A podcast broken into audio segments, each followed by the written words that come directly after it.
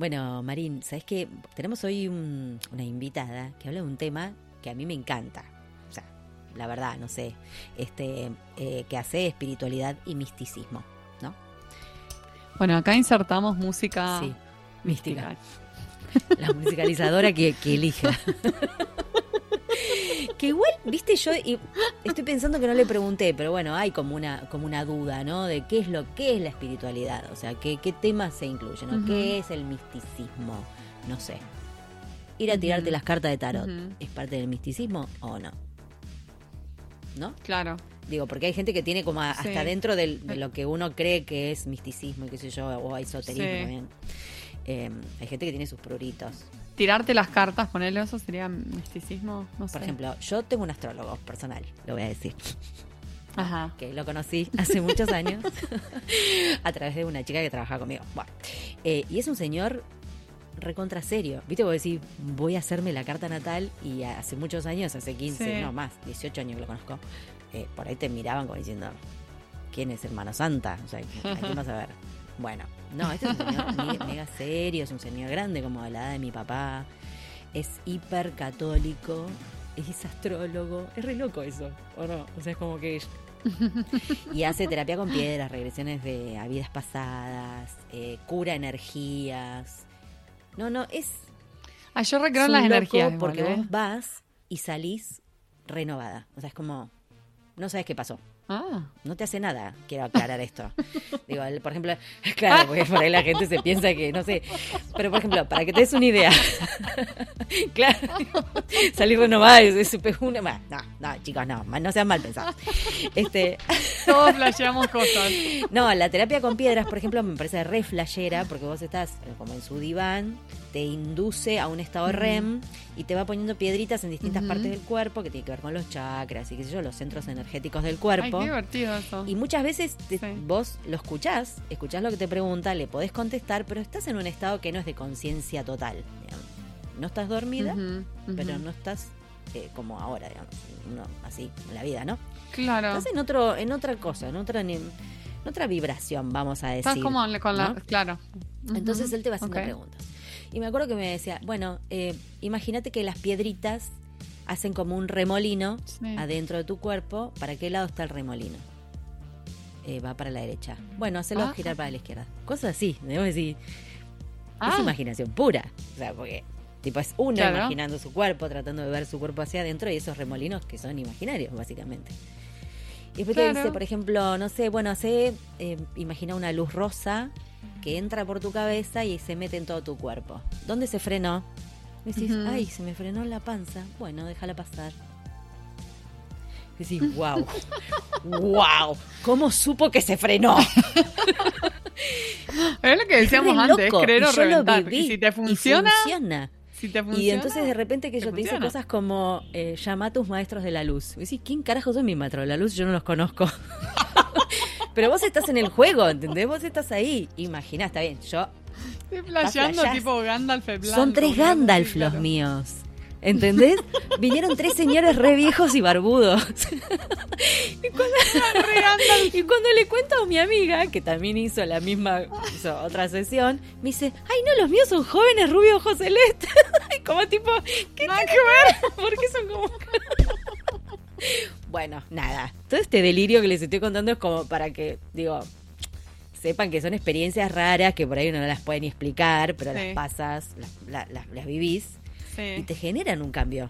Por ejemplo, el Reiki es algo me- medio Y- místico también, porque tiene todo una cosa, también. ¿no? Yo la otra vez me regalaron para mi cumpleaños una sesión de Reiki y la señora como después de hacerme el Reiki, como me dijo, como en qué áreas ella veía que yo tenía como los chakras ¿Viste? abiertos y en qué área lo tenía como cerrado y me dio mucha impresión porque el área que me dijo que tenía cerrado era como que no pude, estaba como pensando en algo relacionado con eso mientras ella me No, estaba no, no, es como algo que tengo trabado.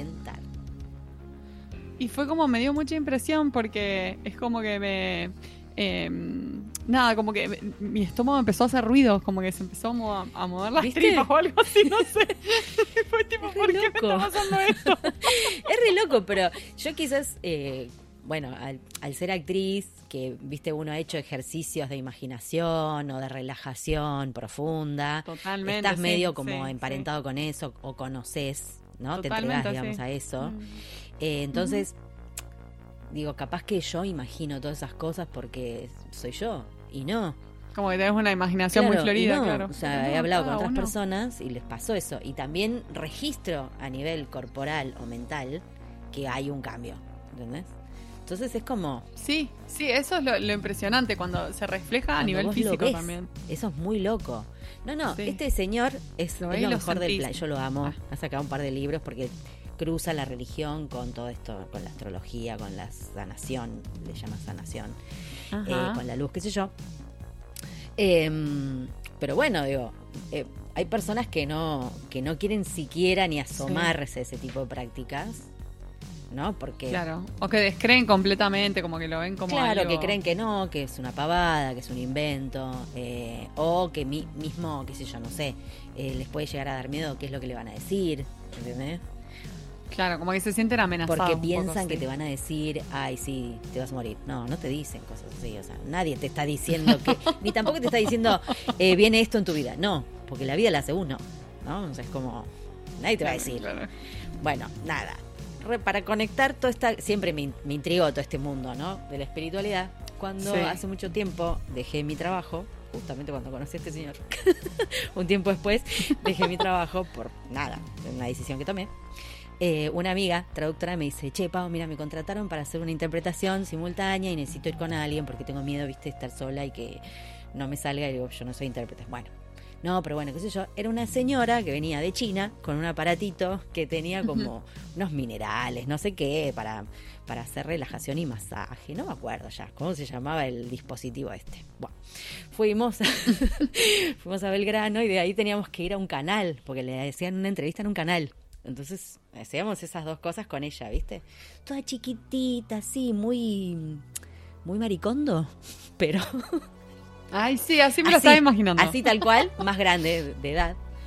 Bueno, dio toda la charla en este tono, una cosa súper tranquila, todo el mundo sedado, en paz, zen. Teníamos que ir al canal, zen. Zen. Todos como, ay, qué divina, me la quiero llevar, viste, parece de juguete, tan chiquitita, con ese aparatito, pi, pi, pi. Le vinieron a decir que el remis estaba demorado y se sacó. Pero se sacó. Empezó a putear en chino, no sabíamos qué le... Y yo me tenté. Muy teatral esto que me estás diciendo. Genial, porque este es como, ¿sabes que se me viene la imagen de esas de esas minas que hacen programas para chicos y después cuando se apaga la cámara le meten una patada al pibe y se lo sacan encima? Igual. o sea. La señora era toda zen hasta que le dijeron que el remis estaba demorado y se pudrió todo.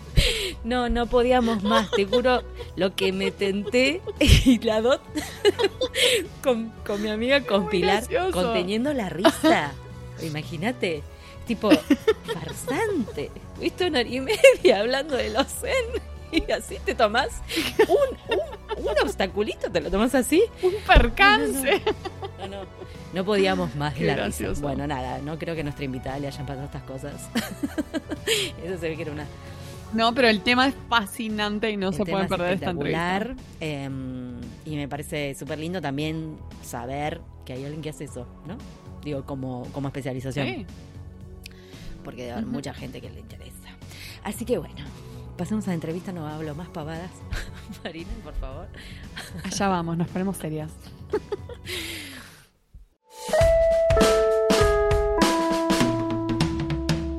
Hoy tenemos el agrado de entrevistar a Macarena González Zunini. Macarena es magíster en gramática del español y docente en el Instituto de Lingüística en la Facultad de Humanidades y Ciencias de la Educación en la Universidad de la República de Montevideo, Uruguay. Es además traductora pública y magíster en interpretación de conferencias por la London Metropolitan University. En 2004 entra por primera vez a una cabina como voluntaria de Babels eh, en el Foro Social de las Américas eh, en Quito y quedó prendada en la tarea. Desde entonces se ha dedicado en forma no exclusiva a la interpretación de español, inglés, portugués, español en diferentes temáticas. Desde esa fecha también se ha especializado en espiritualidad y misticismo.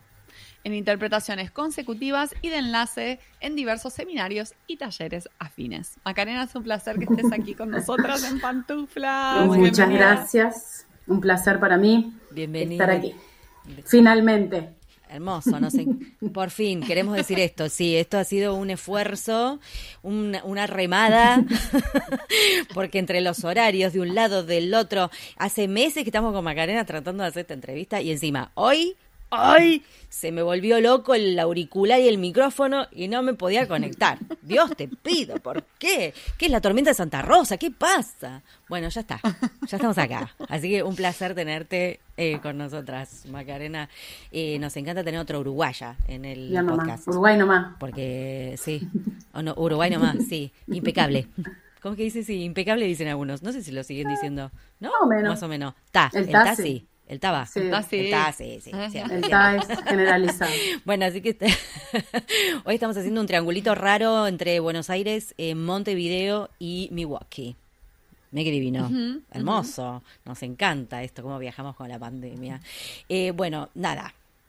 Bienvenida, muchas gracias. Nos encanta este tema de que no sabemos nada, la verdad. No tenemos mucha mística, con, mucho misticismo con Marina. bueno, sí, sí, sí. Pero es un tema que no hablamos, la verdad. No hablamos nunca. Eh, así que, mira, cuatro temporadas y recién ahora encontramos a alguien con quien charlar de esto. Así que nada, una emoción. Empecemos por la pregunta, la primerísima pregunta. ¿Cómo empezaste a trabajar con estos temas tan específicos? Eh, como espiritualidad, religión, misticismo? Bueno, vos nos vas a contar. Bueno, si hago cronología, digamos que comencé en la interpretación en 2004 con lo que contaba Marina en el Foro Social Mundial, que después hice cuatro foros sociales en diversos roles, ¿no? Como, como intérprete primero, unos cuantos, y después también como parte de la organización. Y al mes de haber vuelto del Foro Social Mundial, em, me llaman un, amigo me llama que necesitaban una suplencia en un taller de espiritualidad y misticismo y yo como había quedado prendada de la tarea de intérprete dije sí como no voy, seguro y bueno empecé allí y, hubo como mucho mucha química éramos como muy afines con quienes venían a, a impartir ese taller y de ahí en más y por 15 16 años seguí siendo la intérprete como de estos talleres específicos y a partir de estos talleres surgieron otros con de temática relacionada. ah, no, increíble. Me encanta. Esos comienzos que son tipo un amigo me dijo y yo fui porque y yo qué sé, y de repente estás como ahí. Sí, increíble. Increíble. Y aparte fue con, con un tiempo más que prudencial de preparación que en la interpretación no siempre pasa. No sé, tanto en las traducciones, pero en la interpretación a veces es dos semanas, tres semanas y prepárate como puedas y suerte en esa cabina.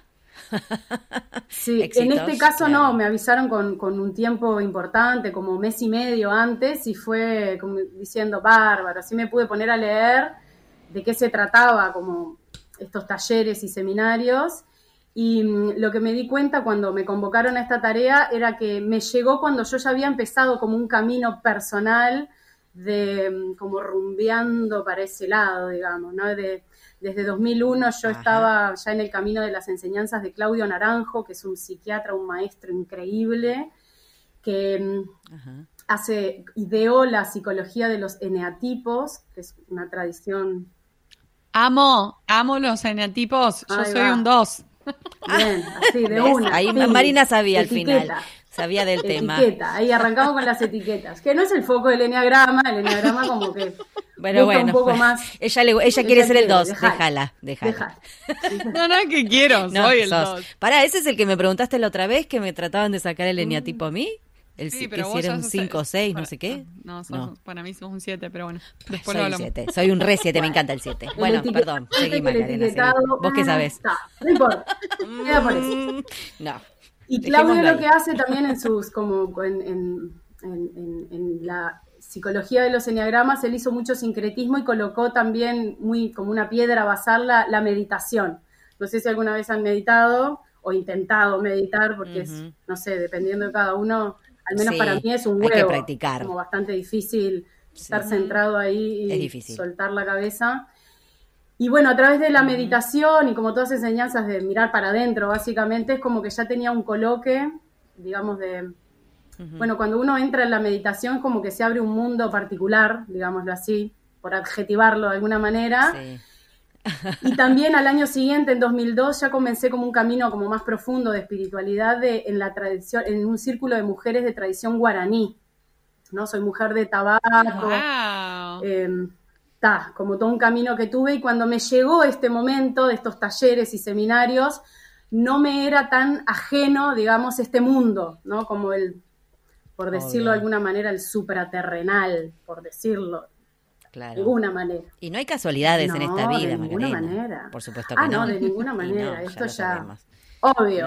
ya lo sabemos todos, ¿verdad? Y sí, claro, porque uno dice justo coincide, no, no, es que es justo, digo, uno abre, abre, abre puertas, abre cuando abre la cabeza, cuando se mete para adentro, cuando se meten estas cosas, ¿no? Se abren, se abren cosas. lo que, lo que sí me pasó, como a diferencia de mi propio camino, era ver como una profundidad de, que, yo desconocía. Yo vengo de, bueno, yo no sé, la mayoría de los occidentales, podría decir que tenemos como la ciencia o el pensamiento científico como metido, enraizado y tatuado. tatuado. No, aparte trabajo en ciencia, no soy gramática, yo qué sé, es como que y la profundidad, digamos, de, de, esto en lo que me vi envuelta y gracias a Dios trabajando de esto, este, eso sí me, me, me choqueó en un principio, fue como un, no te puedo creer todo esto que está pasando, mm. y después con el correr del tiempo, ahora ya hace 15, 16 años que estoy como en este mundo, digamos, ya es como, ya lo siento más parte de mi vida. Es como que, sí, ya, y es así. Como que tengo, ya, sí, como que me llegó. Sí, me encanta, hermoso, me encanta Eso, También fue un quiebre para mí esto de, animarme a poner como en mi currículum o en mi perfil Total, la especialización. Bueno, esa era una pregunta que se me estaba viniendo ahora. Claro. Como que encontrar las palabras para decir, bueno, ¿en qué me especialicé? Porque cuando me decidí hacía 10, 11 años que estaba metido como en esta temática y encontrar las palabras para decir, bueno, y me especializo en espiritualidad y misticismo, quizás espiritualidad sea un poco más esté más aceptada, si se quiere, ¿no? Que tenemos un plano espiritual. Que ahí también me costó un montón, eh, como en el interno mío, diferenciarlo de religión. Cuando uno piensa en espiritualidad, lo primero que se nos viene a la cabeza es la religión. Y la religión es una institución humana, y como toda institución humana, seres humanos, o sea, falencias a la enésima potencia, lo pensamos desde nuestra América, o sea, el saqueo que ha hecho la religión a nuestra riqueza y a los pueblos originarios y bueno, todo eso terrible que nos pasó como América y en todo el mundo, ¿no? Lo que ha hecho la religión imponiendo es como... Mm, lo que sigue haciendo la religión, porque hay varias religiones que siguen haciendo... Ni que hablar. Eh, o sea, la religión como institución es, no me voy a meter en ese tema, pero Otro tenés razón. Pero bueno, en, mí, al menos en mi camino, poder diferenciar religión de espiritualidad significó un cambio. Porque la espiritualidad no tiene nada que ver con la institución humana que se jacta de ser el dueño de una verdad, etcétera. La espiritualidad corre por cuenta de uno y cada uno se maneja con lo que crea y lo que sienta y perciba de lo que sea. Me resulta muy interesante lo que dijiste, ¿no? De cómo explicar mm. tu especialización. Una, hay dos puntos para destacar, digamos. Cuando uno se siente que es especialista. Y el otro es cómo lo explicas sin que se entienda cualquier otra cosa básicamente, ¿no? O que, o que no te visualicen como, no sé, una hippie loca que viene y dice cualquier cosa, porque hay gente que piensa que lo espiritual o el misticismo es que estamos con el turbante, ¿viste? Y, haciendo om, yo qué sé, no sé. Saumerio, El saumerio, la chancleta, no sé, digo, hay gente que tiene esas ideas porque no mm. conoce, porque no sabe. Y también, eh, digo, puede haber un cliente ahí, entonces no, claro. nunca sabes. Sí, a mí yo creo que me salvó esto de que era mi profesión, ¿no? Es como, ta, yo voy acá a trabajar y en tanto trabajo, bueno, tiene una temática específica y por ahí, no sé, cuando recién empecé y contaba, bueno, ahora estoy interpretando tal y cual cosa, me miraban con unos ojos diciendo, no, estás en una secta, te perdimos. Te perdimos te totalmente. Volvé, Macarena. Te perdimos. Le digo, bueno, pero trabajo de lo que me gusta y está bueno en realidad la temática. Y bueno, llegar a, sentirme como especialista, bueno, fue eso, recién me animé a, ponerlo a los 12 años que venía trabajando en, o sea, me llevó un tiempito, digamos. Me llevó. Bueno, cada, uno, con sus tiempos. Cada uno, con sus tiempos. Y aparte también me parece que en los últimos años las cuestiones de la mm. espiritualidad o las opciones, vamos a decir la verdad, son más visibles que quizás hace 15. Sí, eso es cierto. Ahora hay algo más... Mm, sí, no sé si aceptado, pero por lo más mainstream, es como más, Bueno, de eso viste que me permito tomar una frase de una dramaturga uruguaya, Jimena Márquez, que dice, hay negocio detrás de cada maravilla. Hay negocio detrás de cada maravilla y es como, yo creo que en la espiritualidad pasa un poco esto de esto, ¿no? Cuando se vuelve mainstream es como que, ah, hay, no sé, hay de todo. Estás ahí, estás ahí de que se desdibuje. pero, bueno, el que lo hace de verdad. Yo creo que ahí es como la elección de cada uno de, no sé, desde el punto de vista laboral al menos, de decir, bueno, yo comulgo con esto, tampoco que hay que estar de acuerdo con todo lo que uno interpreta. O sea, no estoy diciendo eso, pero en esto que me metí y, permanecí, digamos, y lo seguí eligiendo, bueno, me, convocaba la, la tarea y no me sentía una falsa o una, estoy diciendo golazo, es como, estoy vendiendo espejitos, cual conquistadora, era...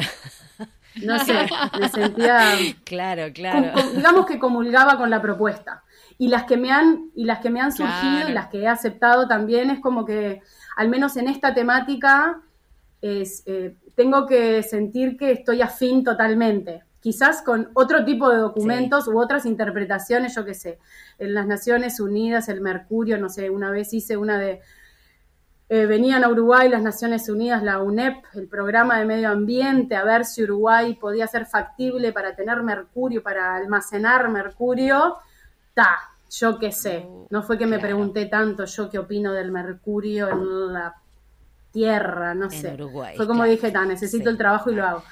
En esta, en esta otra, digamos, en, el tema de espiritualidad es como que necesito un poco, un poco no, necesito eh, comulgar con lo que, con el mensaje, con el contenido, digamos. Me pasa eso. Y seguramente eso le da un plus a tu laburo. Bueno, sí. Totalmente. Sí, sí seguramente. lo hace mucho más gratificante. Se recibe. No, y para el que lo recibe. Sí, me han devuelto mucho eso, sí. Yo quiero saber, Macarena, ¿qué tipo de clientes piden este tipo de encargos? O, sea, ¿con qué textos trabajás o, en, encargos trabajás, además de, bueno, del foro social que nos contabas? Ahí va. En el foro social era, como yo era voluntaria, fui a hacer cual, o sea, todo tipo de cosas. ¿no? El, primero que tuve, que fue como mi debut en la cabina, que fue así un momento iniciático absoluto, eh, era de economía. Yo soy muy mala en economía, muy mala, muy mala. Sin embargo, en, en, Babels se trabaja un amateur y un profesional. Y a mí me tocó un profesional de esos que eran una delicia, ¿no? De esos que así cuidada absolutamente. Empezó él con uno de economía pura y dura, que yo miraba eso y sufría. Y el siguiente orador fue un, un economista chileno, eh, Manfred Max Niff, que es el que hizo Economía a Escala Humana, que es o sea, lo leía de adolescente, o sea, me tocó encima interpretar a alguien que yo admiraba mucho. Alguien que ya habías leído. Un viejito setentón que hablaba con una cadencia, o sea, ideal para un intérprete que comienza, que aquello no era tipo bla, bla, bla, bla, sino que era tranqui, hablando como bien economía a escala humana, que era como cosas que los legos entendíamos y yo podía traducir, o sea que también me tocó en los foros sociales hablar con, eh, como traducir cuestiones de los pueblos originarios, o sea, ya estaba ahí como pululando en mí, digamos, la temática. Entonces en Babels era como lo que venía, interpretaba. En cambio, en esto de espiritualidad y misticismo es como que em, como pensar en el concepto cliente era porque había un alguien que me contrataba y generalmente esos eran profesionales en el rubro ¿no? Mucha gente de la medicina alternativa que traía a, quienes daban los talleres, ese sería mi cliente, después estaban a quienes yo interpretaba, que también eran una suerte de cliente, pero también a quienes yo interpretaba, o sea, los que escuchaban mi interpretación, era como medio tripartito ahí, ¿no? En esto cuando uno piensa, mm. uno tiene que ser fiel al cliente o fiel al contenido, ¿no? Como la fidelidad a quién, ahí medio que tenía como un triunvirato ahí, ¿no?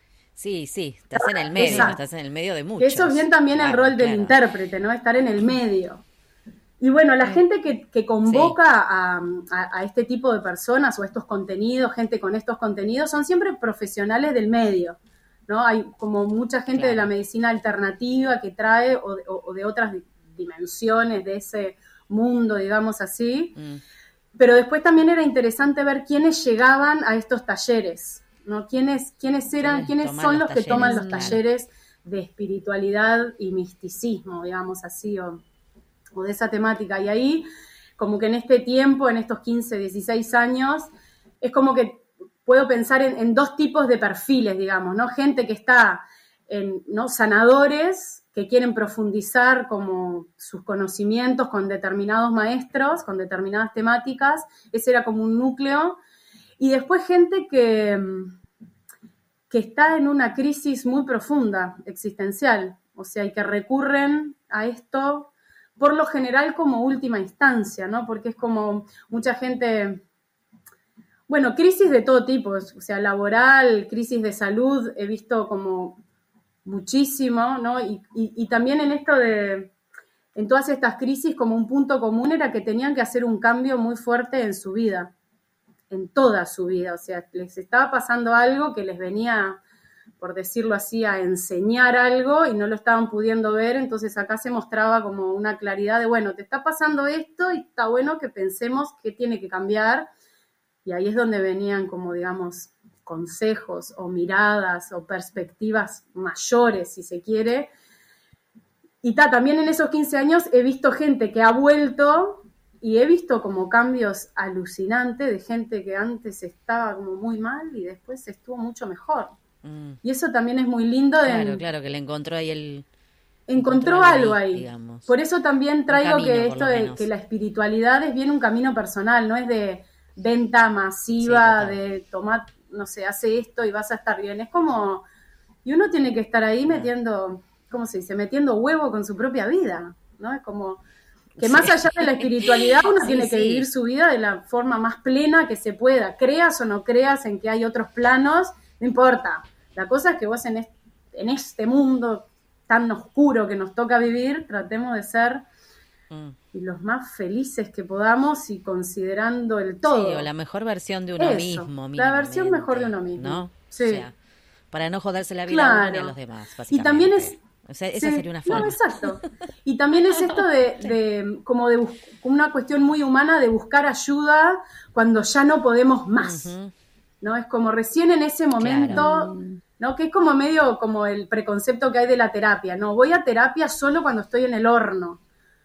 Como que no voy a terapia cuando estoy bien y quiero tratar de mientras Tanto. No, mientras tanto la voy llevando, pero es como algo, no sé ustedes cómo lo perciben, pero bastante humano esto de... Total. Cuando estoy en el horno mismo, ahí pido ayuda. Y no antes, que es una cuestión bastante insana, ¿no? Porque no está tan Sí, son, creo que son cosas también heredadas. Por eso te decía que me parece que hay algo de la espiritualidad que ahora está como más mm. presente en, en mucha, en la gente más joven, en, el aire, pongámosle. También está la, espiritualidad trucha, por supuesto, o barata, por decirlo de alguna manera. Como en todos los ámbitos, ¿no? como un mismo contenido o una misma herramienta puede ser mal, mal usada o bien usada, algo así tal cual. Que ahí me quedo pensando, eh, más allá de que vos estás haciendo eh, la interpretación mm. de lo que dice otra persona, si no te ha pasado alguna vez que lo que estás interpretando te parece que es medio truchón y, quedaste ahí ensartada dando un mensaje que por ahí... Bueno, mm, tan, así no me pasó como de truchón, en, al menos en este camino de, interpretación no, no me pasó, de decir, esto es trucho, lo que sí, por suerte. No, porque si no ese es un momento terrible. Es una responsabilidad enorme por esto que vos decís, o sea, una persona que va en la, en la última, porque hay mucha gente que llega hasta, está ahí del pozo y cualquier cosa que le digas, ¿no? Digo, y uno está ahí diciéndolo. No, que me digas, una responsabilidad extrema. Lo que sí me sorprendía y era esto como que ahí yo veía esta necesidad de, bueno, profesional, tengo que transmitir este contenido, era como decir cosas como muy desafiantes para mi cabeza racional, digámoslo así. Ajá. Como. Mm, claro. Muy abstractas. Muy de otro plano. Como, como demasiado. No sé, demasiado. demasiado como, claro. Voladas, voladas, sí. Que ahora, 16 años después, digo, y sí, obvio. Pero, está, es como que también me da prurito mandar como cosas, porque es como, hay todo un, un aura, poder decirlo, tanta cosa alrededor, yo qué sé, vidas pasadas, la energía que baja y te, es como, da, hay mucha cosa alrededor de eso, pero bueno, también puedo decir que estuve presente y, fui testigo de cosas increíbles que las viví, no es que me lo contaron y yo qué sé qué, como yo estuve ahí y a mí me pasaron cosas, es como, ta. Claro, o sea, es que no, no, no hay, claro, a veces uno cuando cuenta este es muy difícil. te debe pasar es difícil que hay gente que lo. Ah, no, eso cualquiera. no, a todo el mundo le dice lo mismo. No, te, te dice esas cosas. Exacto. Pero sí, pasarlo por, la, por el cuerpo, pasarlo uno y verlo encima, es. Ahí es donde decís, bueno, me permito. Sí, y también esto de. Era como trabajo individual, pero también mucho trabajo en grupo. Y cuando se, te, se trabaja en grupo, este tipo de, de cuestiones es como lo que va para cada integrante del grupo también va para el resto. Y yo no era ajena al resto. Claro. O sea, también decía cosas. No, tal cual. Estaba interpretando cosas que a mí me pegaban, o sea, que resonaban en mí, que me implicó también en esto como desafío de, esta, de, interpretar este tipo de cosas, estar como centrada para no perder el eje, porque también tenía que decir cosas muy duras, mm. veía que la persona se quebraba y yo no me podía poner a llorar ahí. O sea, ponerme a... No, era como que ahí tenía que hacer como un trabajo de... Eso es muy complicado. Cuando decís cosas como muy sensibles, es, eso me, me definió un montón, ¿no? Decir, bueno, yo estoy acá en el medio de esto, se está transmitiendo esto y yo tengo que estar lo más centrada posible para poder... Lo más neutra, posible, o sea, no irme con la emoción del otro por más que aquello fuera desgarrador. Entonces, eso fue como un aprendizaje, un aprendizaje constante en estos 15 años de estar ahí, como, por eso también esto del trabajo personal es como muy, como muy agradecida mm. con Claudio por haberme mostrado herramientas que me permiten a mí decir, bueno, bien, ahora estoy acá, ¿no? Que viene de la Gestalt, que es muy el aquí y ahora, y como ¿no? Y la meditación como la mente, que es como mis propios, mi propia cabeza que se vaya y ser eso del canal, porque un intérprete mm. también es como un canal. No sos responsable de lo que dice el orador, pero sin el intérprete no sucede. que lo transmite. Claro. ahí hay como un... Y nos comentaste, bueno, el tema del enegrama, pero ¿hay, alguna guía o referencia que utilices para interpretar o traducir ese tipo de material? Bueno, en en espiritualidad y misticismo como hay mucha de... Había mucho en estas cuestiones de medicina, ¿no? De mucho de medicina eh, alternativa si se quiere, pero medicina, no sé, conocimiento del cuerpo, ¿no? Una de las cosas que, se que yo me di cuenta que necesitaba mucho era tener como un conocimiento muy vasto del mundo, o sea, de la cultura del mundo, porque es Em, o sea, ¿de qué, qué, traía, qué cosas se traía? Bueno, era yo que sé, la mitología, por ejemplo, estaba muy presente, ¿no? Todo lo que son lo que se conoce en el mundo académico como religiones comparadas, que es más bien esto de sistemas espirituales comparados, como las distintas tradiciones, la, ¿no? la india, la helénica y la romana, que es como la que más conocemos también, ¿no? Porque la mitología griega y romana como que está, ¿no? Nuestra cultura greco-latina la tenemos, y yo vengo de, una, como mis estudios fueron como de humanístico, digamos, y ese es un mundo que lo conocía, pero después todas las cuestiones egipcias, ¿no? Toda la mitología egipcia, la India y todas otras orientales, como que ahí había que tener como un gran conocimiento de eso. Entonces como que la cultura general estaba como muy presente. Y de ahí ya saltaba como a las cuestiones más esotérica, si se quiere, o de otros planos, yo que sé, el mundo angélico, que también nace, o, lo conocemos también de la Biblia, si se quiere, ¿no? Yo que sé, los arcángeles, todos esos, es como que lo tenés, si tuviste como un camino por ahí, que justo me pasó que lo tenía. Entonces, eso lo conocía. Pero también como del lado más médico, yo qué sé, mis padres eran médicos, entonces el discurso médico lo mamé desde mi infancia. Entonces, es como que... Claro. O sea, no hago, no hago nunca hice interpretaciones médicas porque ahí se requiere como, es como una especialización que esa prefiero no hacerlo, pero de un conocimiento es como que me requeriría, no estoy preparada para eso, pero en estas cuestiones más del conocimiento, bueno, del cuerpo, ¿no? De, nuestro funcionamiento en general, que eran cosas que se traían, y a la vez, desde la medicina, este, tenía muchos buenos amigos especializados en eso, y cuando me tenía que preparar era como, me iba a la casa y decirme, bueno, todo esto, ¿no? El típico glosario, esto es así, no, tengo el glosario. Esto está bien así, esto se dice así, como, como tengo muy buenos amigos que están como en esa línea a los que me sentía en total confianza de ir y preguntarles. Esas serían como referencias más concretas. Y después también como en, en, los intervalos que se tenía, estar como con la oreja muy parada a ver cómo se decían las cosas entre ellos los giros que se utilizaban, no sé, yo vengo de la gramática también, entonces estoy muy atenta a las estructuras, digamos, ¿no? Es como, ah, mira, usan esta estructura y no esta mm. otra, no es como mejor este verbo que este otro, o estos sustantivos, como, como cuestiones más así. Claro, claro. ¿no? Es como estar muy, muy atenta a cómo, a cómo ellos, las personas que iban, digamos, decían esas cosas. Como, me encanta, me encanta. Genial. Este, mm, no, me encanta el tema. no, no, te voy a tener 40 minutos más hablando, así que nada, vamos a vamos a ceñirnos a la interpretación. Pero no, yo conozco, yo le digo mi gurú, pero no es mi gurú. En realidad es un señor que conocí hace mucho tiempo, que me hizo alguna vez una carta natal y hace terapia con piedras. Eh, mezcla, él tiene sus propias teorías donde mezcla la religión, porque es muy católico, o sea, es astrólogo y católico, es una mezcla hermosa. La mujer pinta ángeles, o sea, son los dos así, viste, todo.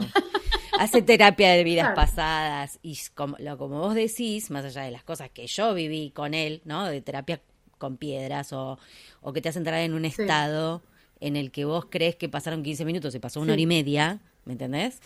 Eh, y te dice, no sé, bañate con la luz rosa y la luz violeta y bla, bla, bla, bla, y todas esas cosas.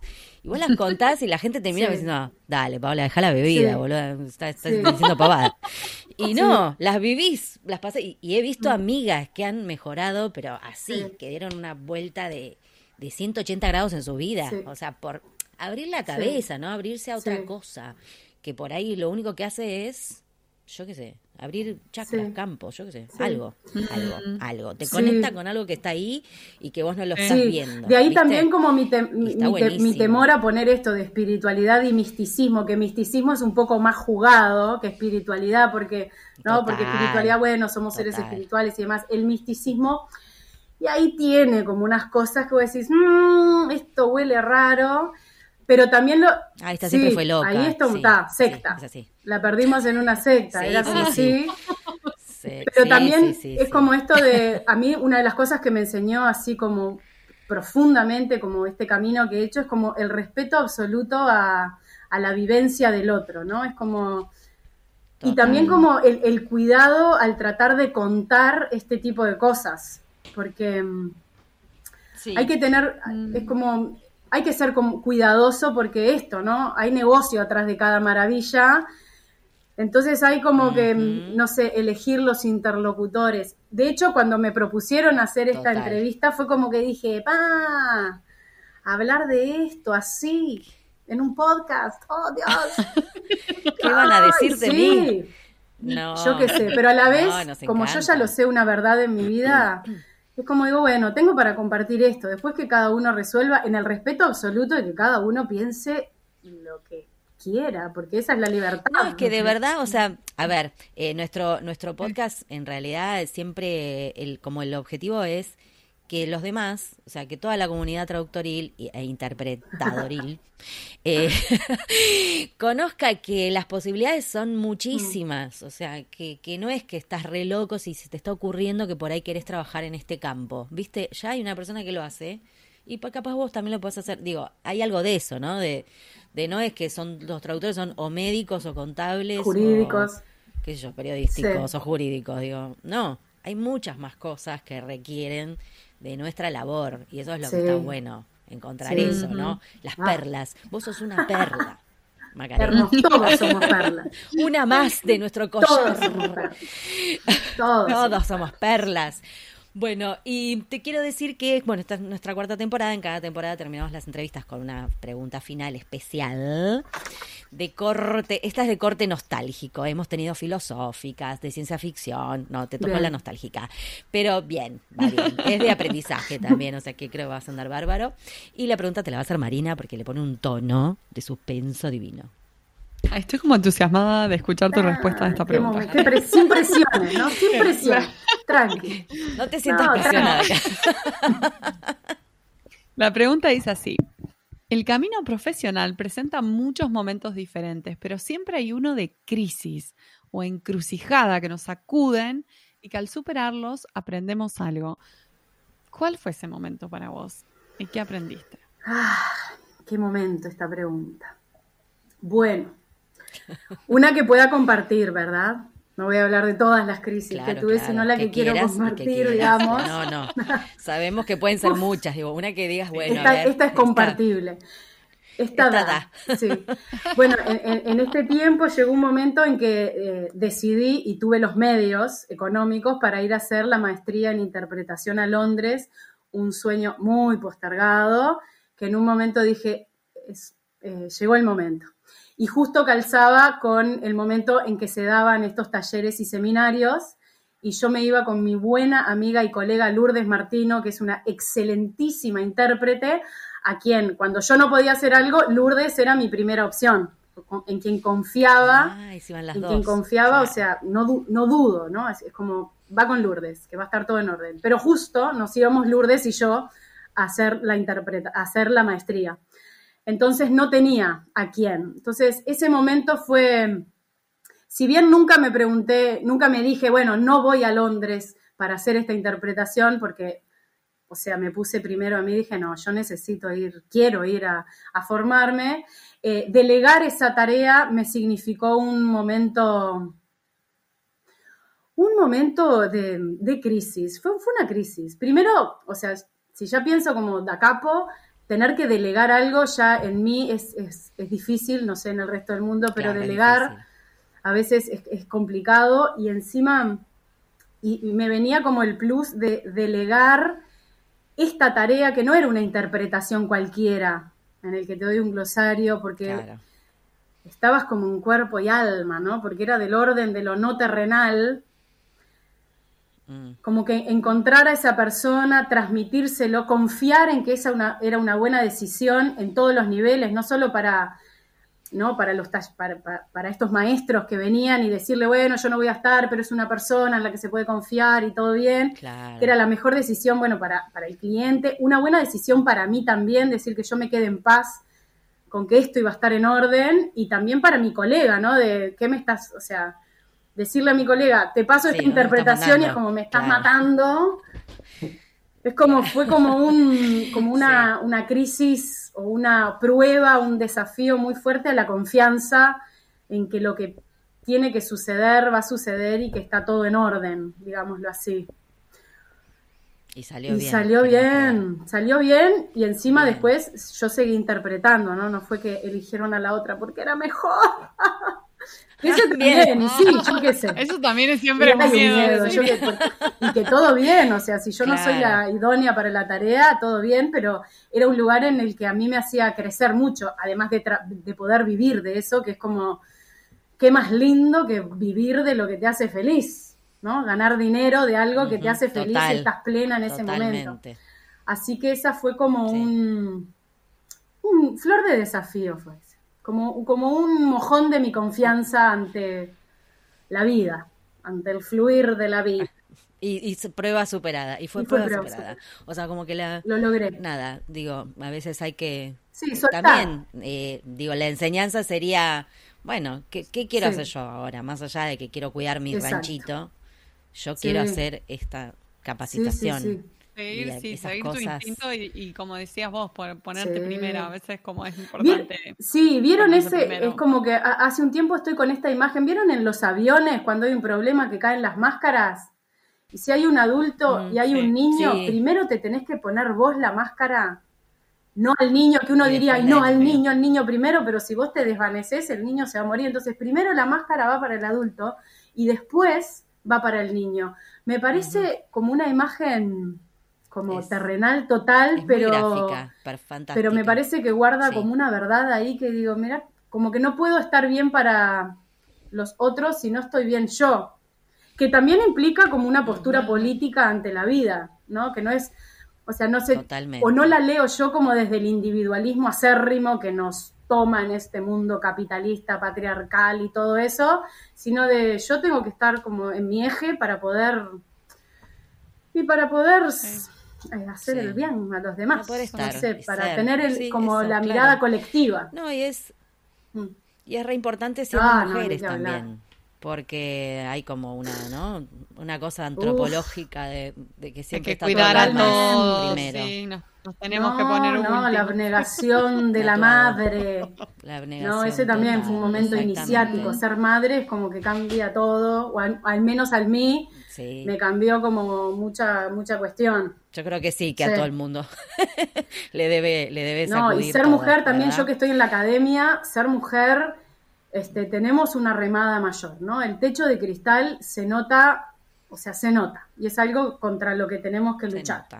O sea, seguiremos, seguiremos, luchando. Es nuestro camino. estamos, En esto, Bueno, ha sido un placer. Eh, hemos logrado hacer la entrevista. ¡Vamos! no iban a poder con nosotras. No, chicas, no estaba grabando, no, mentira. Muero, muero Casi me da un infarto. Bueno, eh, Magdalena, mil, mil, mil gracias, un placer conocerte eh, y que siga, que siga este trabajo hermoso que haces y que te Muchas, muchas gracias. Nos encantó. Y que siga la difusión de nuestra gran tarea para el mundo. Exactamente, por la difusión de nuestra tarea, por favor. Un beso enorme para ahí, para muchas, el Uruguay. Muchas gracias y que estén Saludos. bien. Las dos bien. Muchas gracias.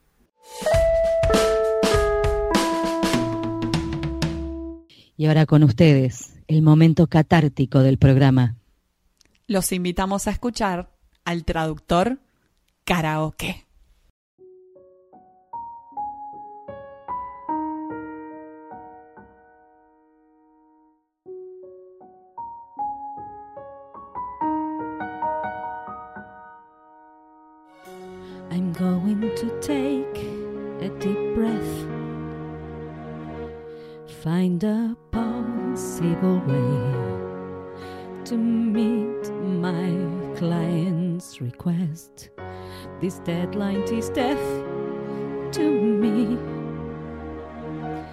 Gotta find a pal to help me with all this. Take this bit, please. Will you share it with me, please? Cause, darling, without you, all the power of the greatest cattle, Oh, all the sweat I will pour through the keyboard. will never be enough, never be enough. Buckets of coffee are still too little. These hands can tie like that, but it'll never